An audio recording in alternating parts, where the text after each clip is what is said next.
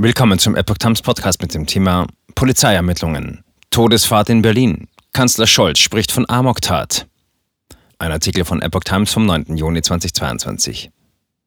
In Berlin erfasst ein Auto eine Schülergruppe. Eine Lehrerin stirbt. Der 29-jährige Fahrer war wohl psychisch beeinträchtigt.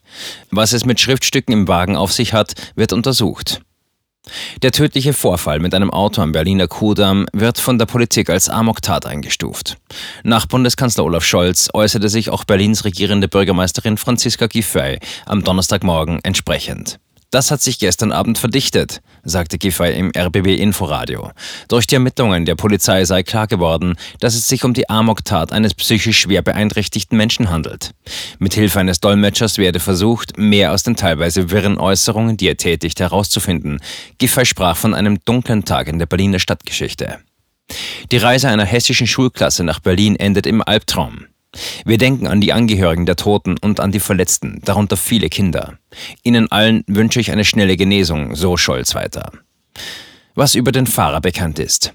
Neben der getöteten Lehrerin wurden nach Angaben der Polizei von Mittwochabend 14 Menschen verletzt, mehrere von ihnen lebensbedrohlich. Die Trauer und die Anteilnahme aus ganz Deutschland waren enorm. Ein Verdächtiger, ein 29 Jahre alter, in Berlin lebender Deutsch-Armenier, wurde gefasst und in ein Krankenhaus gebracht. Die Berliner Senatsverwaltung für Inneres zitierte Innensenatorin Iris Spranger bei Twitter mit den Worten: Bin wieder in meiner Lagezentrale. Nach neuesten Informationen stellt sich das heutige Geschehen an der Tauent-Zienstraße als eine Amoktat eines psychisch beeinträchtigten Menschen dar. Mehr Details dazu nannte sie nicht. Ein Sprecher der Berliner Polizei sagte der deutschen Presseagentur, es gibt Indizien, die die Theorie eines psychischen Ausnahmezustands stützen. Es handle sich aber um eine von mehreren möglichen Versionen. Nach Durchsuchungen laufen Ermittlungen und Spurenauswertungen intensiv weiter, schrieb die Polizei bei Twitter. Polizeipräsidentin Barbara Slowik hatte zuvor im RBB ebenfalls die Offenheit der Ermittlungen betont. Man schließe im Moment gar nichts aus, sagte sie.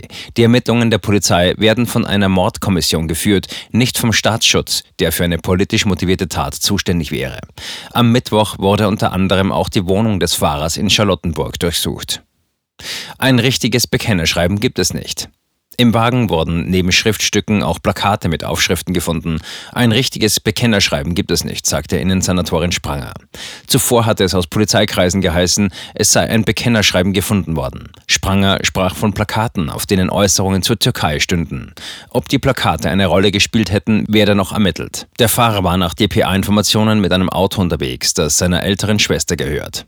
Er soll der Polizei wegen mehrerer Delikte bekannt gewesen sein, jedoch nicht in Zusammenhang mit Extremismus. Die Schwester des Verdächtigen sagte einem Bildreporter, er hat schwerwiegende Probleme. Nachbarn äußerten sich der Zeitung zufolge erstaunt, dass er zu so einer Tat fähig ist. Man habe derzeit keine Erkenntnisse gegen den Fahrer seitens des Verfassungsschutzes, sagte Spranger in der RBB Abendschau. Sie sprach den Hinterbliebenen und Angehörigen ihr Mitgefühl aus und kündigte für Donnerstag eine Trauerbeflaggung in Berlin an. Am Abend gedachten zahlreiche Menschen der Gedächtniskirche der getöteten Frau und der Verletzten. Vor Ort waren unter anderem Bundesfamilienministerin Lisa Paus, Berlins regierende Bürgermeisterin Franziska Giffey und Bildungssenatorin Astrid Sabine Busse sowie Einsatzkräfte der Feuerwehr und Polizei. Auch Bürgerinnen und Bürger drückten bei der Andacht ihre Anteilnahme aus. Welche Erkenntnisse es zur Todesfahrt gibt. Soweit bekannt spielte sich der Vorfall im Herzen Berlins so ab. Der Mann fuhr den Renault-Kleinwagen am Vormittag an der Straßenecke Kudamm und Rankestraße auf dem Bürgersteig des Kudamms und in die Menschengruppe. Dann fuhr er auf die Kreuzung und knapp 200 Meter weiter auf der Tauentzienstraße Richtung Osten. Kurz vor der Ecke Marburger Straße lenkte er den Wagen erneut von der Straße auf dem Bürgersteig, touchierte ein anderes Auto, überquerte die Marburger Straße und landete im Schaufenster einer Parfümerie. Die Bundesregierung, Bundesinnenministerin Nancy Faeser und Bundespräsident Frank-Walter Steinmeier zeigten sich bestürzt über das Geschehene. Meine Gedanken sind bei den schwer und sehr schwer Verletzten, bei dem Todesopfer, erklärte Steinmeier, und sie sind bei denen, die Schreckliches erleben mussten. Mein tiefes Mitgefühl gilt ihnen, allen Angehörigen und Hinterbliebenen. Bürgermeisterin Giffey sagte den Betroffenen Unterstützung zu. Tatort ist Anziehungspunkt für Touristen. Die Polizei richtete eine Telefonhotline für Angehörige ein. Vor Ort waren Seelsorger im Einsatz. Die Gegend, in der sich der tödliche Vorfall am Mittwoch ereignete, ist wegen der vielen Geschäfte, Cafés und Sehenswürdigkeiten oft sehr belebt. Sie ist ein Anziehungspunkt für Touristen aus dem In- und Ausland. Der Unfallort befindet sich unweit der Gedächtniskirche am Breitscheidplatz in Berlin-Charlottenburg. Dort war im Dezember 2016 ein islamistischer Attentäter in einen Weihnachtsmarkt gefahren. Dabei und an den Spätfolgen starben 13 Menschen, mehr als 70 wurden verletzt. Der Fall vom Mittwoch weckte in Berlin auch Erinnerung an eine Amokfahrt auf der Stadtautobahn A100 im August 2020, als ein Autofahrer gezielt drei Motorradfahrer rammte. Er wurde vom Gericht in die Psychiatrie eingewiesen.